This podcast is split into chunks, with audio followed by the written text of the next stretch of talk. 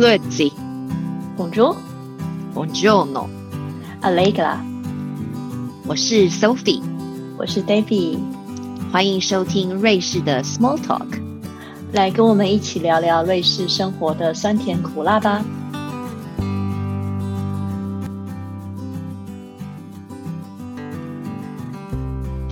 大家好，欢迎收听瑞士的 Small Talk 节目，我是 Sophie。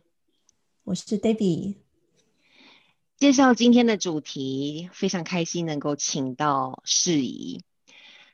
说起我们结缘是三年前推卡，也就是台湾瑞士文化协会成立之后的第一个活动，我们请到了世仪来助讲了一个关于瑞士艺术的话题。我想认识她的人都会同意我用才女这两个字来形容她。其实我也同时被她的文字所吸引，非常的动人。他是一个有想法而且喜欢分享的人。今天想跟大家分享的主题是异国婚姻的粉红泡泡。想先跟大家来说说看，为什么我们称它是粉红泡泡？因为粉红泡泡听起来很虚幻，它似乎是会出现在童话故事里面，常用来做结尾的公主王子从此过着幸福快乐的日子。那么你可能会问，为什么是异国婚姻？只要是婚姻，就会与柴米油盐酱醋茶产生连结，是需要现实感的。但也许是因为异国婚姻似乎特别给人有美好的想象，想想住在瑞士这么漂亮的国家，新鲜这么新鲜的呼吸，这么新鲜的空气等等。今天来带着各位观众来接接地气，一起来看看粉红泡泡。这个粉红泡泡里面住着各种不同的婚姻，因为我想在瑞士有很多异国婚姻，有很多台湾的，嗯，因为婚姻来到瑞士的人，然后他们我们称在这个里面把它称作生活在粉红泡泡里面，每一个人在粉红泡泡里面都有有着不同的故故事。那今天我们来看看世仪的故事。那世仪的粉红泡泡里面，我看到的是。他在里面住着一段时间之后，想要挣脱这红粉红泡泡，打破这粉红泡泡的过程。那这个关键是什么呢？是他对自己的认识。嗯，因为更认识自己了，所以他让他有勇气离开这个让他不开心的粉红泡泡。所以，我想我们开始主题。首先，请司仪先介介简单的介绍自己，啊、包括什么时候来来瑞士的呀，还有你的婚姻资历等等。呃，大家好，呃，首先呢，我先感谢就是 Sophie 跟 Baby 给我这个机会呢，来跟大家分享一下我来瑞士从结婚、交往，然后呢建立家庭。然后一直到后来，我们发现我们彼此相处有问题，最后呢，我们走上分居、离婚，然后离婚之后呢，又经历一个漫长的所谓的官司的一个过程。那其实呢，对我而言呢，分享这一些故心情的点点滴滴，对我来说并不是一个很愉快的经验。因为我必须要承认，我虽然是二零一六年离婚，可是我到了今天，也就是二零二一年呢，我才能主动的去面对这件事情。那我是二零二呃，我是在二零零二年的时候呢，先到瑞士，呃，日内瓦大学读比较文学，然后那个时候呢，我还是一个很年轻的一个台湾小女孩。那我本身对文学跟艺术都很有兴趣，所以一开始的时候是想要就是在欧洲读文学这样子，当时并没有想到会跟瑞士人结婚。然后那个时候呢，嗯，因为渐渐呢彼此之间有了好感，然后有了一起建立家庭的希呃的那种想法。所以呢，我们就决定结婚这样子。然后我们是在二零零三年的时候公证结婚，到了二零一六年才签字离婚这样子。这大概就是我的一个婚姻的一个资历。你们那时候是怎么认识啊？你跟你前夫那时候怎么认识的呢？呃，我们一开始的时候是呃网络认识，在那个年代还有 ICQ 的时候。啊，好好久了，Hi CQ。对 对，那个时候非常非常久以前。然后呢，我还记得那时候我是在高雄师范大学读书，然后他那个时候是博士生，然后就是两个，嗯，就是就是两个两个两位学霸在谈恋爱就对了，是吗？不是，意思是说两个宅男宅女。后来我想想，因 为我们其实一开始的时候就是用网络的远距来谈恋爱。而且他是我第一个男朋友，所以其实我后来有在仔细回想，他他他学的是物理，然后我的是文学，所以我们我想我们其实一开始就有彼此认识，自己有很大的差异，可是我们认为说爱情可以克服一切，这个就是埋下了后来为什么婚姻失败的一个原因，就是我认为说我可以放弃牺牲自己的一切去配合对方，因为我当时。就是很传统的一个台湾女生对爱情的一个概念，就是认为说牺牲自己去成全对方，然后呢是婚姻爱幸福的保障。我之前是这样认为的。你是不是那时候小时候阿信看太多了？我我我觉得这可能我自己也要负责任，因为其实我的爱情经验不多，他是我第一个男朋友。然后呢，就也就是说，呃，我们我我。第一，他是我第一个男朋友，这没有所谓的那种，呃，对爱情经验不不足。其实我我后来觉得，这我个人后来经历一场婚姻之后呢，我觉得找寻伴侣，所谓的爱情这本身其实是一个，它最重要的是要认识自己是怎样的一个人。也就是说，其实我们把寻找人生伴侣的时候呢，其实我们不是在寻找人生伴侣，我们是在寻找我们自己。可是我那个时候并没有意识到这一点，我认为自己是可以完全为爱牺牲的人。哦，好，我觉得非常谢谢世仪，因为我知道，因为我完全知道我们的脚本长什么样子，他很急着要跟我们讲，你把下面都讲完了，你你等一下要说什么？没关系，我们慢慢聊，没关系。对，不急不急，我们有时间。是 哦，我我我自己也在婚姻里面十几年哦，今年十七年，十五十十六年还是七年，所以我觉得就是婚姻本身，不管你跟你的另一半是外国人哈，或者是跟自己同一国的人，或同一个文化的人，我觉得婚姻本身就是不容易。那你刚刚已经告诉了我们，就是你的就是你二十二零一六年签字离婚的是吗？哈，那。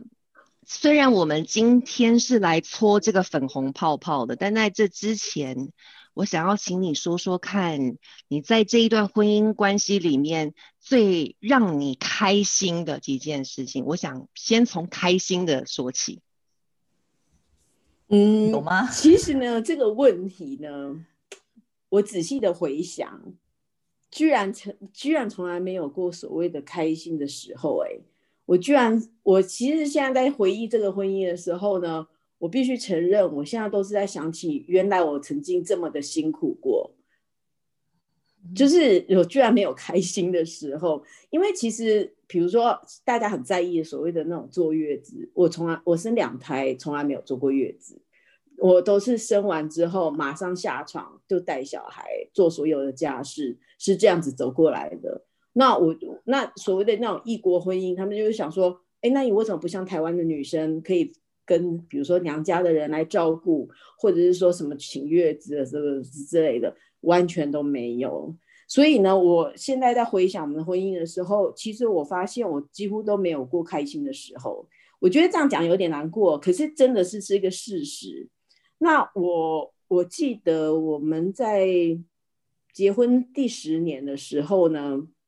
我们两个，他他当时候他还没有意识到婚姻出了状况，我那个时候其实也没有意识到婚姻出了状况，因为我本来以为可以跟这个人，虽然有很多不愉快的时候，都闷在心里，可是我会认为说，为了孩子应该要呃，就是不要离婚，然后一直到走到最后这样子，所以我就想说算了，就忍了。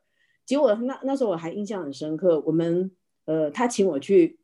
泰国餐厅吃晚餐，然后呢，我们在泰式餐厅的时候，他就很开心，他就用一个幸福的结婚十年的一个男人，因为我们从来没有吵过架，他认为我是一个很温和的太太，然后什么事情都顺着他，所以他其实那一天是很开心的。然后他很开心的问我说：“哎，你十天呃十年的婚姻有什么感言？”这样子，然后我印象很深刻，我我记得我那一刻很平淡的讲出一句话，然后他当时从非常快乐的表情，突然呢变成非常的严肃，然后呢我也很压抑。其实因为我我没有想到我会讲出这句这句话，我当时跟他说。十年来的婚姻，我觉得我好像掉在一个很大的垃圾桶里面，爬不出来了。好，就是虽然我们是想要讲开心的事情，但是我我们好像都没有听到 开心的。我大概听到的几个关键字，包括压抑，嗯，然后。我想压抑恐怕是很大的关键，这个是等一下诗怡会继续跟我们分享。是，那后来发生问题了，你刚刚也提到了几个问题，你觉得是什么问题让你下定决心结婚呃离婚？因为我们知道，因为离婚它是需要有程序的。我想这也是我们今天想要邀请你来我们节目跟大家分享，就是这一路走来的酸甜苦辣。甜我不知道有没有，但是苦。肯定有，那或者是也许是苦了之后就开心了。好，我觉得分享这个部分也不错。所以我想要，我们想要先问的是，是什么问题让你下定决心离婚？其实那个时候呢，我是用很直觉的方式跟他讲说，我我觉得我的婚姻好像掉在一个很大的垃圾桶里面，可是我爬不出来。然后他那时候很压抑。你们可以想想看，是在一个庆祝十年的结婚的婚姻，他就说你为什么不快乐？然后呢，我那时候突然一瞬间意识到，哎，我原来是不快乐的。然后呢，那个时候我才去开始在想说，为什么我会在无意识的状态之下讲出这一句话？为什么我会觉得我的婚姻像是一个爬不出来的垃圾桶？后来呢，我后来就是开始逐丝剥茧，就从他生活的细节，因为就像我前夫所说，我的前婆婆也也，她其实我前婆婆呢，她也扮演了一个离婚的一个帮助离婚的一个角色，一个很大角色之一。他们都无法理解说，第一，我的前夫他的社会地位不低，呃，他是我们这个，就是我以前。我们结婚的那个帮的帮议员，所以他有政治声望。然后呢，他本身呢也是大学教授，他是物理教授这样子。那我婆我前夫跟我婆婆他们都无法理解，他说又没有第三者。那我的前夫呢，他他也是一个好爸爸，然后呢，他也没有背叛我，我也没有背叛他，然后他也有稳定的薪水。然后也有在地方上也有一定的声望，他们无法理解在这么幸福的一个外表之下，为什么我会说出这个婚姻像隔垃圾桶这样的话。然后那个时候呢，我就开始在询问我自己，为什么我会觉得很压抑。后来呢，我发现呢，因为我们两个人的观念差很多，因为我我先生呃我前夫哈，我前夫跟我婆婆他们当地的人，他们会认为说。一个女人就是要喜欢园艺，然后喜欢跟镇上的人喝咖啡。那我当时呢，我已经感受到，我觉得，因为我我本身是很，我其实是喜欢，呃，从事一些学术啊，或是比较思考上面的一些活动。可是我在瑞士是找不到这样方这方面的工作。我唯一能做的工作呢，就是教中文。可是，在教中文呢，不管是在经济上是无法独立之外，而且加上就是所谓的工作的成就感都没有，然后那个时候我感觉到我就是一个很郁闷的一个妈妈，一个家庭主妇。对，因为我印象很深刻，我离婚之后，我的女儿跟我说一句话，说，呃啊，对我我离婚之后呢，我曾经带着我的小孩呢去沃邦的，像是西雍城堡那边，我就跟他们介绍说，哦，那个地方是西雍城堡，它是浪漫主义的一个文学的一个摇篮。然后我女儿就很惊讶说：“妈妈，原来你喜欢文学。”那时候我女儿都已经，我们都已经离婚了，我女儿都已经十二岁了。他居然第一次跟我说：“妈妈，原来你喜欢文学。”他们以前都以为我是一个安静、郁闷、无能的女人，因为在婆婆家那边表现出来就是一个不会做蛋糕，然后也不会做手工艺品，然后整天都只会看书，躲在家里面不知道干什么的一个女人。所以我女儿他们以前都觉得我是一个常常容易发脾气，因为我那时候。呃，会很不耐烦，跟他说赶快去洗澡啦，就觉得说生活好像就是一成不变的一个家庭主妇，然后完全失去了自我这样子。我也不会做蛋糕，我也不会做手工艺品啊。对，可是我就是被贬低成这样这样子。我想请问，就是因为听到这个过程，但是有没有发生一件事情？就是我我觉得那个。确定要离婚，因为我相信所有结婚的，不管是男人、男人或是女人，脑中一定会出现离婚这两个字。我不相信有任何一对夫妻是没有这种念头的。但是念头到行动，它需要有一个很大的一个转泪点，它一定有一个有一个有一个事件的发生，然后让你从此下定决心做这件事情，因为。接下来人生会完全不一样。你有没有一件这样的事情？有，其实是两件事情。因为好，我先来讲最早好了。因为其实那个时候我已经意识到，我内心已经很很感到非常空虚这样子。然后呢，那个时候呢，我为了想要让我的内心呢感觉到说我有在做一些有意义的事情，就是对我来说有意义的事情。所以呢，我那时候我跟我前夫讲说，我想要去黑布大学读语言教学方面的硕士，就是再读一个硕士这样子。然后当时呢，我婆婆跟我前夫都很不高兴，因为他们认为说，女人为什么要读这么多书呢？他们就觉得很莫名其妙，所以他们就呃，我我婆婆她就无法谅解，说我为什么要花那么多时间跑去黑布一个礼拜去两次去修硕士课程。可是对我来说，这是一个心智活动，我需要这个。可是他们就觉得很无法理解，然后这这也无所谓。他们虽然不满归不满，那我会觉得说，你虽然不满，可是只要不要影响到我最基本的我所爱的东西，那都无所谓。可是呢，为什么会发生这一个引爆点的原因，是因为我印象很深刻，就是在二零一四年的暑假。然后那个时候研究所已经考完试了，然后考完试之后呢，我还是因为我喜欢上网写作，然后那时候我就喜欢写脸书啊、文章之类的。好，那时候我就在家里面上网，那时候我还印象很深刻，是下午大概三点多的时候，就是因为我前夫的家里哈，他是那种落地大大窗户，也就是说从外面花园穿进来呢，就会有一个人，假设有外人要。就是很没有礼貌的人哈，就是他可以穿进那个花园，直接到那个落地窗，然后我的办公桌书桌呢就在那个落地窗旁边，然后我就在上网的时候，突然就出现一个人影，这样趴在那个大窗户，你们我不知道你们可不可以想象那种感觉，让我非常的震惊。那个人就是我婆婆，她就是这样子穿过花园，因为她是我的邻前邻居这样子。那个时候呢，就是我的婆家离我我我家很近，然后她就这样穿过花园，然后呢附身在那个大窗户上吓到我，然后连续这样子每个下午来三个月。他为什么要每天我去？因为他想要看我在干嘛，然后为什么要看你做什么呢？对他就是他他他每一次来的时候呢，他就出现在那个大窗户哦。